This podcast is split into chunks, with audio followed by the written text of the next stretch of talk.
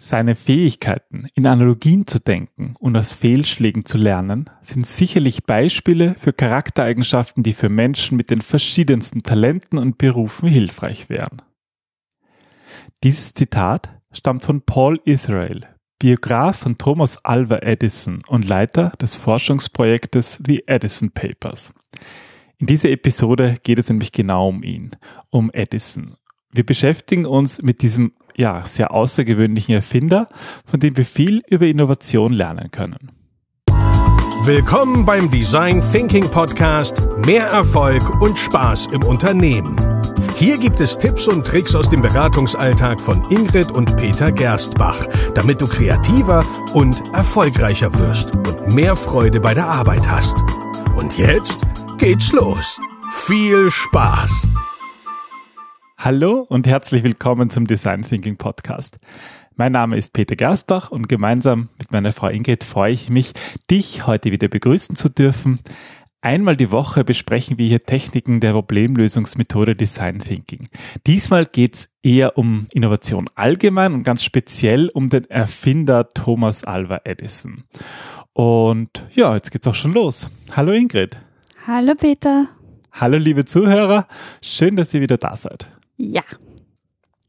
Ja, es geht um Edison. Edison ist ja wohl jedem ein Begriff. Er hat, ähm, er ist ja eigentlich so der, der Inbegriff ähm, des amerikanischen Erfinders. Naja, und ähm, sämtliche oder sehr, sehr viele Erfindungen in unserem heutigen modernen Leben beruhen auf Edisons ähm, Entdeckungen, Entwicklungen und Ideen. Am bekanntesten ist wahrscheinlich der Phonograph und natürlich das elektrische Licht, also die Glühbirne. Das hätte ich fast als noch bekannter vorausgesetzt oder das Telefon. Ja, auf jeden Fall allgegenwärtiger, wobei der Phonograph ist ja, ist ja, hätte man damals auch schon Podcasts machen können. Äh, ja. So ähm. ungefähr zumindest. Vielleicht so Internet und so wäre auch nicht schlecht, aber ja. In Summe hat er ja über 1000 Patente gemacht auf den verschiedensten Gebieten und ist damit ähm, ja, an einsamer Spitze von 1093 Patente, um genau zu sein. Und vor ein paar Tagen hätte er seinen 172. Geburtstag gefeiert. Also das ist ja fast jetzt ein, eine Jubiläumsaufnahme. Wir haben uns gedacht, es ist vielleicht spannend, sich auch mal mit, mit Erfindern auseinanderzusetzen. Und gerade Edison hat eine ganz eine besondere ähm, Leistung, nämlich nicht nur seine Erfindungen, sondern auch der Prozess, der Inno wie man Innovationen entwickelt. Ähm, da hat er vieles, ähm, ja, vieles vorgelebt eigentlich. Und du greifst gerade vieles vor. Ja, das kommt nämlich später. Das ist jetzt unser Cliffhanger. Ähm, ähm, ja, wir fangen einfach mal mit seiner Kindheit an, wobei alles, was wir da jetzt so sagen, es gibt, es gibt schon eigentlich äh, einige Mythen um die Person Edison. Es ist gar nicht mal so leicht herauszufinden, was ist Fiktion, was ist Wirklichkeit, aber wir haben uns bemüht, da ein bisschen zu recherchieren. Naja, nachdem er jetzt schon ähm, vor 172 Jahren geboren worden ist, nämlich 1847 in Milan, das ist ein Dorf in Ohio, ähm, gibt es halt keine Zeitzeugen mehr. Das heißt, das Ganze wird schwierig ähm, auf. Ähm, Doch niemand mehr, der noch lebt, der irgendwie mit ihm zu tun gehabt hat. Ja persönlich, deswegen, das macht es ein bisschen schwieriger. Aber er hat viele Aufzeichnungen gemacht, viele und, Notizen. Ähm, er war das siebte und letzte Kind von einer Lehrerin und einem selbstständigen Auswanderer. Er war, glaube ich, das vierte Kind, was überlebt hat in dieser Familie. Und ähm, das Interessante oder das, was ich sehr interessant gefunden habe, ist, dass er als sehr wissbegierig galt. Ähm, mhm. Er war in der Schule sehr neugierig, sehr das, was man aufsässig nennen würde. Viele Warum-Fragen gestellt, auch warum Lehrer etwas nicht wissen und wurde daher relativ bald ähm, zurück zu seiner Mutter gegeben, quasi, die auch Lehrerin war zum Hausunterricht. Und, Wobei das ja damals durchaus üblich war, dass Kinder nicht lang in der Schule waren, weil das war so die Zeit so um den Bürgerkrieg, den amerikanischen. Ja, angeblich ähm, haben Amerikaner damals im Durchschnitt 434 Tage die Schule besucht. Das sind nach heutigem Maßstab ein bisschen mehr, also kaum mehr als zwei Jahre. Mhm. Und ähm, Edison war halt eben sehr wissbegierig, der hat sehr gerne experimentiert. Unter anderem hat er zu Hause die Scheune in Brand gesetzt, um zu schauen, was dabei rauskommt, welche naja. chemische Reaktion das ist. Also. Interessant. Ja. Die, die nicht als Kind haben. Ähm, und er, er hat halt versucht zu verstehen, wie Dinge passieren er hatte dann ein, ein Hörproblem, da kommen wir aber auch nachher dazu. Auf jeden Fall war er sehr einfallsreich. Das mit dem Hörproblem, das wird ja noch eine Rolle spielen, weil einige seiner Erfindungen eigentlich darauf beruhen, dass er ein Hörproblem hatte. Eigentlich ja, da ist wieder das Bedürfnis dahinter, was ja beim Design Thinking maßgeblicher Treiber ist. Gibt es auch ein bekanntes Zitat von ihm, das er sagt, irgendwie die Unzufriedenheit ist so der Treiber für den, für den Erfolg, für die Innovation. Mhm. Okay, das heißt, er war irgendwie ein schwieriges Schulkind. Ähm, hat er dann eigentlich gleich begonnen mh, hm, zu erfinden oder wie, wie kann man sich das vorstellen? Naja, 18, also er hat einmal Scheunen und so weiter in Brand gesetzt. Ich möchte nicht wissen, was er noch alles gemacht hat. Ähm, er hat ähm, zu Hause ein kleines Labor gehabt und ähm, seine Eltern haben irgendwann gesagt, dass, dass das Geld nicht reicht und ähm, dass sie ihm sozusagen seine Experimente auch nicht mehr finanzieren können, worauf er 1859 ähm, zum Arbeiten begonnen hat und zwar an der Eisenbahnstrecke zwischen Detroit und Port Huron und hat dort Süßigkeiten und Zeitungen verkauft, eigentlich maßgeblich, um, um sein Hobby zu finanzieren. Und jetzt muss man natürlich verstehen, was das für eine Zeit damals war. Also der amerikanische Bürgerkrieg war ja 1861 bis 65 und der hat ähm, natürlich auch eine gewaltige Ausdehnung des Transport- und Kommunikationssystems mit sich gebracht. Und damals war so die schnellste Kommunikationsmöglichkeit, die natürlich gerade im Krieg wichtig war, ähm, Telegrafie. Also was man so kennt, so, so Morsezeichen über Telegraphen mit so Langdrücken, Kurzdrücken, so Informationen übertragen. Und das war auch ein, ähm, eine Gelegenheit für Edison, diese Telegrafie zu lernen. Und er wurde 1863 zum Telegrafenlehrling, hat diesen Beruf fünf Jahre lang ausgeübt. Und Stell da, dir vor, fünf Jahre lang so Knopfel drücken. Naja, das Interessante bei Edison war, dass er da teilweise schon taub war. Und das hat ihm geholfen, ähm, ja, mit dieser Taubheit umzugehen und eigentlich Lösungen zu finden, wie er mit Taubheit generell, also wie er das machen kann. Ich meine, da das, muss man ja wissen, dass man nicht immer nur damals das, das, das, den ganzen Prozess hatte, sondern teilweise wurden diese Morsezeichen so auf Papier schnipseln runtergebracht und die konnte er natürlich ohne Probleme lesen. Wobei das hat sich auch wieder geändert, weil das Ganze wurde auch immer mehr auditiver, ganz klar und ähm, er brauchte mehr Einfallsreichtum, um sich dieser Verbesserung zu widmen. Und das ist ein, ein großes Kennzeichen von, von Edison, dass er sehr gerne in Wettbewerb gestanden ist. Also er hat sich sehr gerne herausfordern lassen. Je komplizierter oder je schwieriger ein Rätsel war, desto interessanter ist es für ihn geworden. Ja, und, und dieses, das ist ja, finde ich, etwas Spannendes, dass er eigentlich so ein, ein körperliches Handicap hatte, aber trotzdem eben diesen Wettbewerb gesucht hat, um in seiner Tätigkeit gut zu werden. Er hat sicher dadurch auch kompensiert. Ja, und das, das ist halt spannend, weil das ist sozusagen ein Problem, aber er hat es für sich lösen können. Und in den späten 1860er Jahren hat er dann allerdings die Telegrafie sozusagen als, als, als Job, als Telegrafenjob hat er aufgegeben. Genau, und ähm, er hat sich selbstständig gemacht mit der Herstellung von Druckertelegraphen. Das heißt, er hat eigentlich sein ganzes Wissen, was er in der Anwendung hatte, dafür genutzt, neue, bessere Telegrafensysteme herzustellen. Und das Interessante, er hat sich dazu Partner geholt. Also er ist, äh, er hat gewusst, dass er nicht das ganze Wissen haben kann, aber er hat sich die richtigen Personen mit an Bord geholt. Und 1870 bis 1875 war zum Beispiel Newark, New Jersey und hat dort an verschiedenen Partnerschaften und komplexen Transaktionen mitgearbeitet.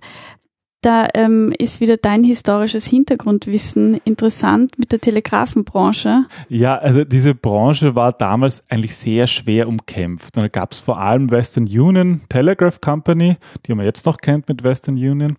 Und ähm, aber der Edison war da eher so der unabhängige Unternehmer und hat eigentlich an den Höchstbietenden seine Technologie verkauft und hat manchmal auch die Seiten gegeneinander ausgespielt. Also da sieht man auch so ein bisschen, was der Edison so für ein Typ war. Aber im Grunde hat er an dieser Zeit an der Verbesserung eines automatischen Telegrafensystems gearbeitet. Also dass man nicht alles abhören muss und händisch übertragen muss, sondern dass es irgendwie automatisch passiert. Allerdings war das dieses, diese erste automatische Telegraph von ihm nur ein mäßiger Erfolg.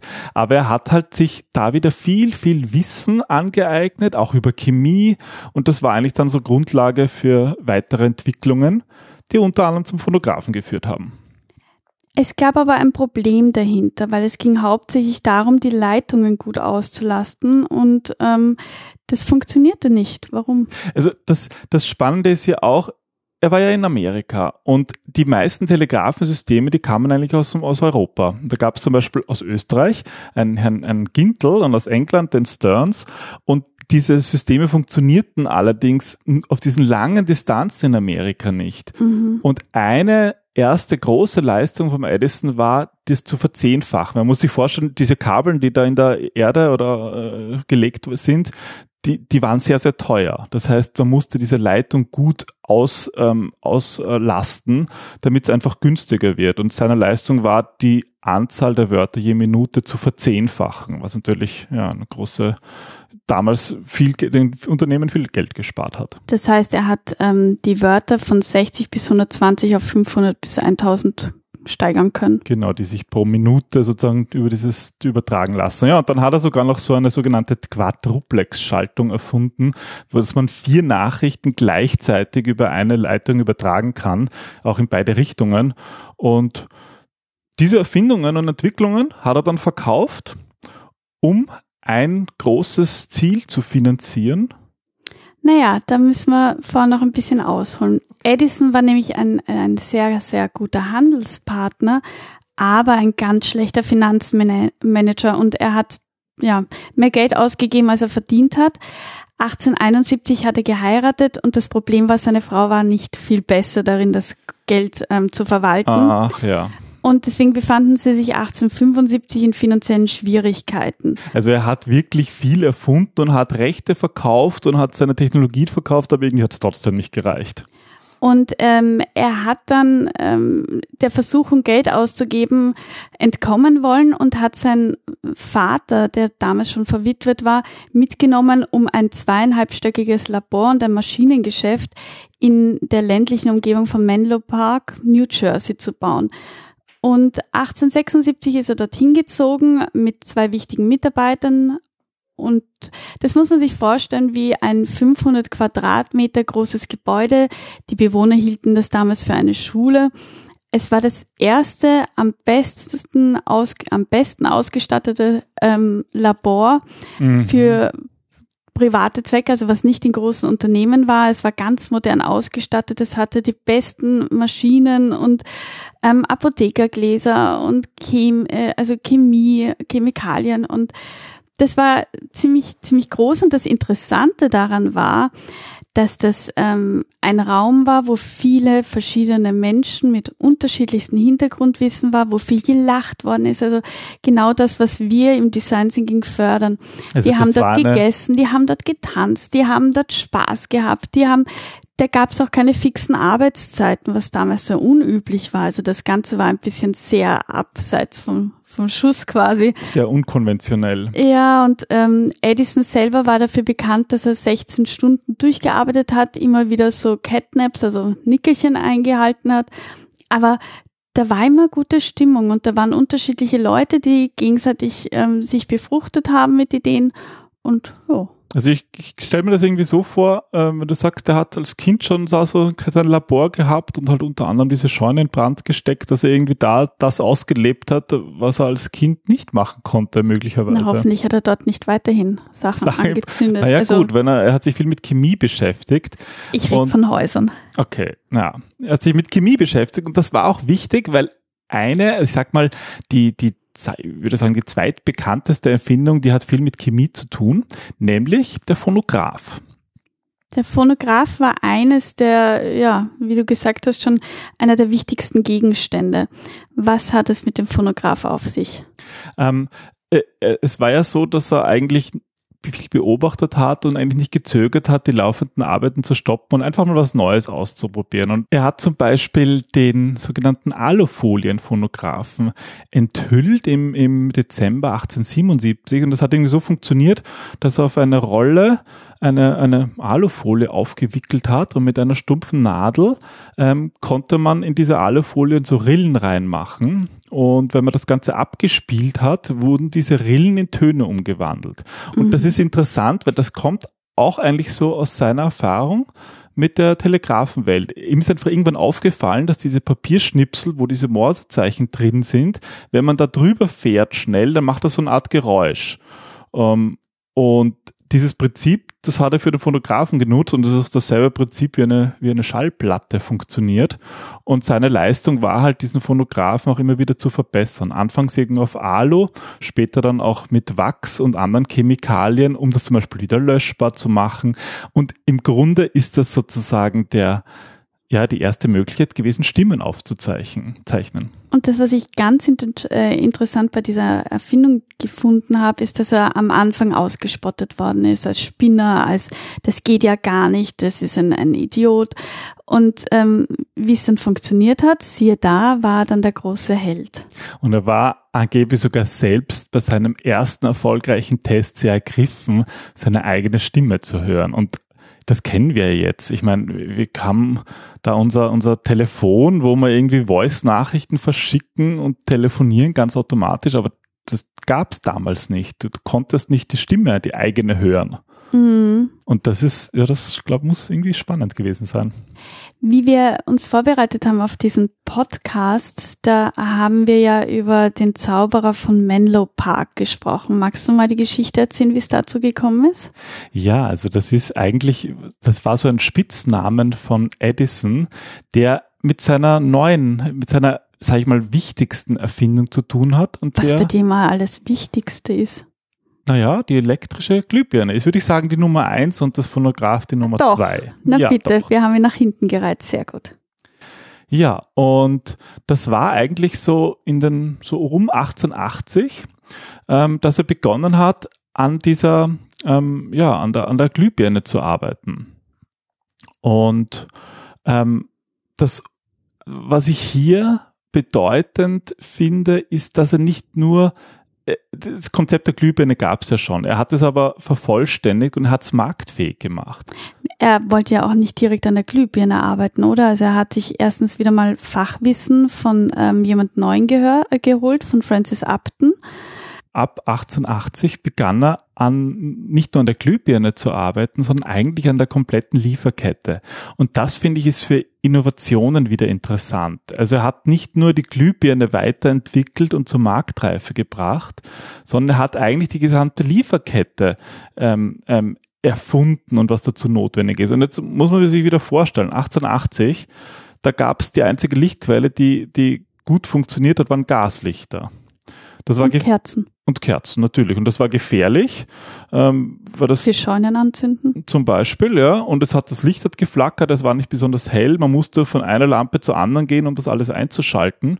Und das ist halt auch wieder, da hat er sich wohl gedacht, na, das muss ja besser gehen. Und ihn hat halt das elektrische, der elektrische Strom fasziniert und hat zum Beispiel Erfindungen gemacht von Generatoren. Also dass man lokal an einem Haus einen Dampfgenerator, der Strom erzeugt, äh, machen kann. Er hat sich um das Problem der Verkabelung gekümmert und er hat die Glühbirne erfunden bzw. weiterentwickelt.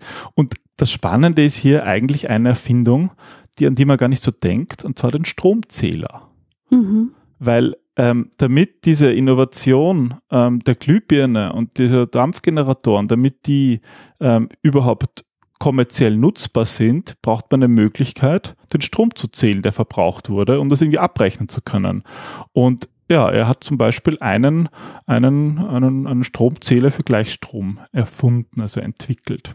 Und da kommen wir auch wieder zum Design Thinking, weil er sich einerseits dort Fachwissen von anderen hinzugefügt hat, was er selber nicht hatte, aber auch, dass das ja bei den Verbrauchern, bei den Nutzern in erster Linie jetzt nicht so toll angekommen ist, oder? Ja, zum Beispiel hat er einen Stromzähler entwickelt, der gut funktioniert hat, aber der hatte das Problem, dass eigentlich die Verbraucher das nicht ablesen konnten, äh, den die Stromstand. Die nichts damit anfangen. Das musste man sozusagen mit einer feinen Waage messen, weil da irgendwie Zink abgesondert worden ist oder so und das ja ist nicht Bisschen unpraktisch ist ein bisschen unpraktisch und hat irgendwie das Vertrauen nicht gefördert. Und das sieht man auch wieder, dass, dass eine Innovation, die muss auch beim Nutzer ankommen und der muss naja, das haben muss wollen. Auch zur Zeit, also es muss das Bedürfnis bestehen, ja, und ähm, es muss auch zu, zur passenden Zeit kommen. Und das, was ganz wichtig ist, wir dürfen nicht davon ausgehen, dass der Nutzer sich das auch vorstellen kann, dass der so visionär denkt wie der Erfinder und ähm, dass, dass der dasselbe Bedürfnis hat. Das heißt, das Bedürfnis muss man einerseits wecken, aber man muss ihm auch die Möglichkeit geben, das zu verstehen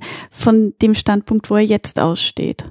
Aber es ist halt, er hat so anscheinend schon auch verstanden, ähm, wie sind die Leute dafür zu begeistern. Und wenn man jetzt nochmal auf das Gaslicht zurückschaut, das musste man halt einzeln jedes Licht einschalten. Und plötzlich war es möglich, mit einem Tastendruck per Strom ganze Lichterketten zu, anzuschalten, was, was jetzt so ganz normal ist, aber mhm. damals gab es das noch nicht. Und so ist er auch zum Spitznamen gekommen, der Zauberer von Menlo Park. Ganz genau. Er hat ja, er hat in den 80er Jahren eine ganze, eine ganze Elektrokonzerne aufgebaut, mit denen er zum Beispiel als erstes das Theater in Boston äh, beleuchtet hat. Oder auch in Europa. Das erste Theater in Brünn, also Theater deswegen, weil da natürlich die Gaslampen sehr gefährlich waren. Oder in Deutschland das Café Bauer in Berlin.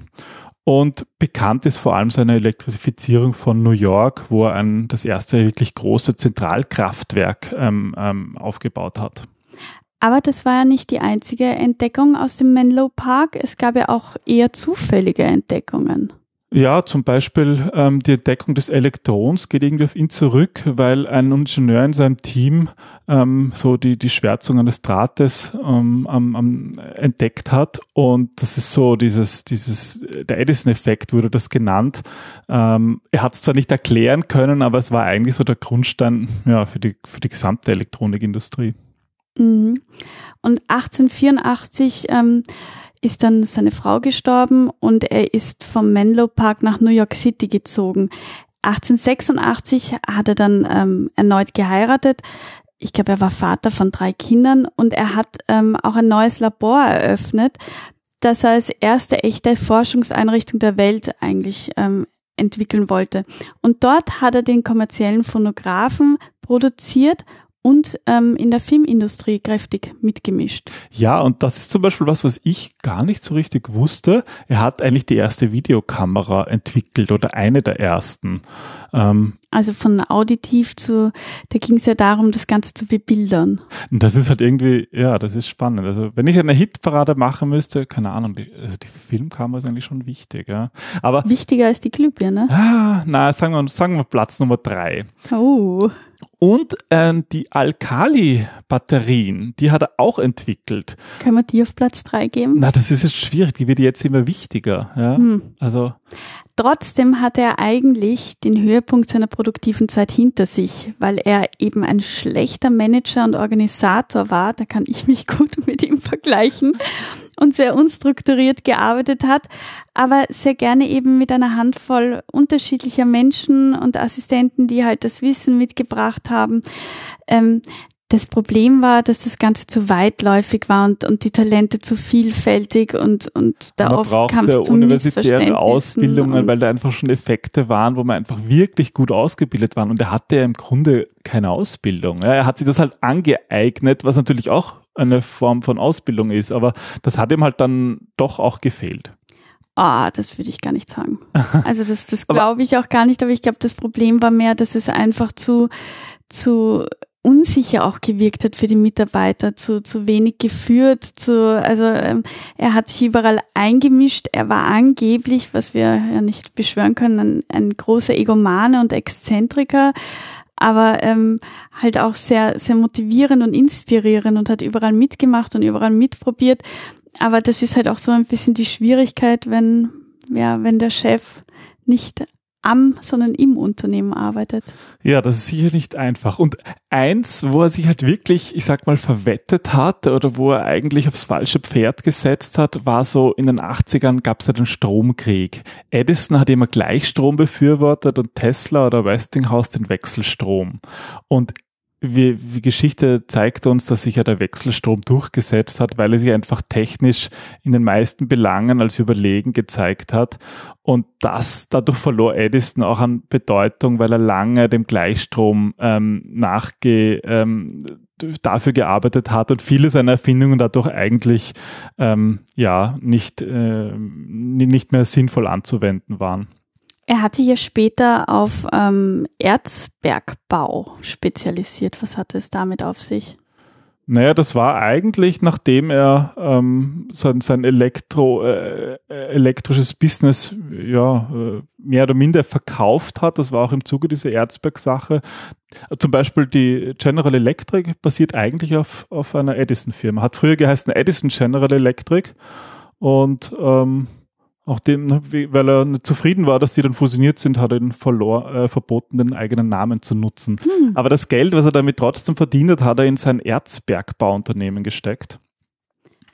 Da hat er ein Verfahren entwickelt, um mit ein magnetisches Verfahren, um Erze rauszugeben, aber äh, rauszukriegen aus dem Gestein. Aber das hat sich eigentlich, war eigentlich nie wirtschaftlich zu betrieben und hat ihm eigentlich sein ganzes Vermögen gekostet. Mm, und hat sich auch als Ende seiner Karriere herausgestellt. Aber das, was so wichtig ist, finde ich, dass er sich ähm, nicht von Misserfolge ermut entmutigen hat lassen und immer weiter ausprobiert hat und, und Fehler als Lernprozess gesehen hat. Und ähm, ja, diese, diese wahnsinnige Treibkraft, die aus der Neugierde entstanden ist und aus der Unzufriedenheit mit bestehenden Lösungen. Ja, das ist eigentlich faszinierend. Und es gibt so viele Personen und Firmen, die in dieser Zeit die man kennt, ja, zum Beispiel äh, Ford war ein Zeitgenosse, also angeblich hat sogar der, der Edison den Ford dazu ermutigt, im Bereich Automotive ähm, sich, sich selbstständig zu machen. Mhm. Äh, Edison hat ja auch Akkumulatoren für Elektroautos entwickelt, die sich, wie man weiß, ja, erst 100 Jahre später durchsetzen sollten. Ähm, hat er die Firma Warta, diese Batterienfirma, mitgegründet oder Grundstein also, gelegt? Die sind zumindest basieren auf, auf seinen Entwicklungen. Also es gibt viele Firmen. Ich habe vorhin schon haben wir General Electric erwähnt. Ähm, Warta, Robert Bosch hat zum Beispiel in einem Edison-Unternehmen gearbeitet. Also es gibt wirklich sehr, sehr viele. AIG ist auch auf, geht auch auf Edison zurück. Alle Wege finden nach Rom und zu Edison. Sozusagen, ja. Hm. Aber, aber so als, als Chef dürfte eben trotzdem schwierig gewesen sein. Aber das als Chef die eigene Verantwortung tragen, das ist halt auch wieder so ein wichtiger Punkt, der für Design Thinking spricht, weil als eigener Chef hat er sich halt auch auf Projekte gestützt, wo die meisten Zeitgenossen gesagt haben, das wird nicht funktionieren, das ist ein, ein Misserfolg. Und er dadurch aber getrieben wurde, genau das ähm, zu widerlegen und, und auszuprobieren und ähm, Sachen in Frage zu stellen, die, die als so, so ja festgesetzt worden sind. Er hat begonnen, ähm, sich nicht die Frage zu stellen, ob etwas nicht geht, sondern er hat einfach mal gemacht und getan.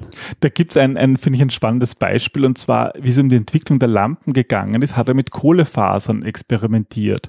Und da hat er zum Beispiel Expeditionen ähm, unternehmen lassen, die ihn bis nach Japan geführt haben, um eine ganz spezielle Pflanzenfaser zu finden, mit der er eben seine Lampen besser beleuchten kann. Und er hat das alles nicht alleine getan. Also er hat immer ein Team ähm, mit an Bord gehabt, immer mit ganz unterschiedlichen Menschen, die neues Wissen, neue Ideen, neue Erfahrungen mit reingebracht haben. Und ähm, das ist ja, glaube ich, eine eine ganz eine wichtige Eigenschaft bei Innovationen, zumindest heutzutage kann man die nicht mehr alleine machen. Man braucht dafür mhm. ein Team. Es sind auch, es sind auch gesellschaftliche Veränderungen notwendig. Das sieht man so an einem ganzen Strom. Da muss sich eigentlich viel auch in der Welt, im Umfeld ändern, damit eine Erfindung tatsächlich auch so ihre Schlagkraft entwickeln kann. Aber nicht nur das, und da war Edison auch gut. Er hat auch gewusst, Menschen zu überzeugen und ihnen zu helfen, Veränderungen anzunehmen. Also es ging ihm nicht nur um, um die Erfindung, sondern es ging eigentlich auch darum, die Gesellschaft ein Stück weiterzuentwickeln. Ja. Also was ich für ihn noch lernen kann aus, aus dem Erfinder Edison ist, dass Erfindungen oft auch ganz anders angewendet werden als gedacht. Das ist zum Beispiel das Beispiel seines Phonographens. Er hat immer gedacht, dass der Phonograph vor allem fürs Büro interessant ist, so als eine mhm. Art Diktiergerät. Aber in Wahrheit hat sich das dann in der Unterhaltung richtig durchgesetzt. Ich fand es auch interessant, dass, oder interessant, dass es zeigt halt auch wieder, spricht wieder für Design Thinking, dass es nicht, nicht darum geht, Geld zu machen oder, oder bekannt oder berühmt zu werden, sondern dass dahinter wirklich eine, eine Treibkraft steht, wo es darum geht, Lösungen zu generieren, anderen Menschen zu helfen, die Welt ein Stück besser zu machen und ähm, zu verstehen, wie Dinge funktionieren. Ja, und ich glaube, das sind alles Dinge, die man irgendwie von Edison lernen kann, auch wenn es schon viele, viele Jahre her ist, dass er gelebt hat und auch wenn man vielleicht nicht mal alles richtig verstehen kann. Aber ich muss sagen, mir hat das Recherchieren für diese Episode irgendwie Spaß gemacht. Wir haben uns da richtig reingefuchst und ja, ich hoffe, es, es war für euch, liebe Hörer, interessant. Ich finde, du hast mit einem schönen Zitat begonnen. Es ist auch ähm, Zeit, mit einem schönen Zitat zu enden. Ja, und zwar Deborah Galland in der New York Times hat 1997 geschrieben, Heute ist die Fachwelt sich praktisch einig, dass Edisons wichtiger Beitrag nicht seine Erfindungen selbst waren, sondern die Erfindung der Erfindungsindustrie. Edison ist kein geringerer als der Vater der modernen Forschung und Entwicklung. Und er ist ähm, für mich ein ganz, ganz bedeutender Design Thinker.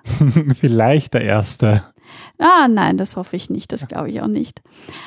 Gut, dann würde ich sagen. Vielen Dank fürs, fürs Zuhören. Zuhören. Ich hoffe, es hat euch gefallen. Das war sicherlich mal eine andere Episode als sonst, inspiriert von einem unserer Hörer. Genau. Ähm, ja, und wir freuen uns, wann immer ihr Fragen habt ähm, oder, oder Ideen für andere Folgen, gerne auch in unserer Facebook-Gruppe, die wir wieder verlinken. Ja, wenn es euch gefallen hat, freuen wir uns über einen Thumbs Up, über eine Bewertung auf Apple Podcasts, auf YouTube. Ähm, und ja. Bis zum nächsten Mal. Bis dann. Tschüss. Tschüss.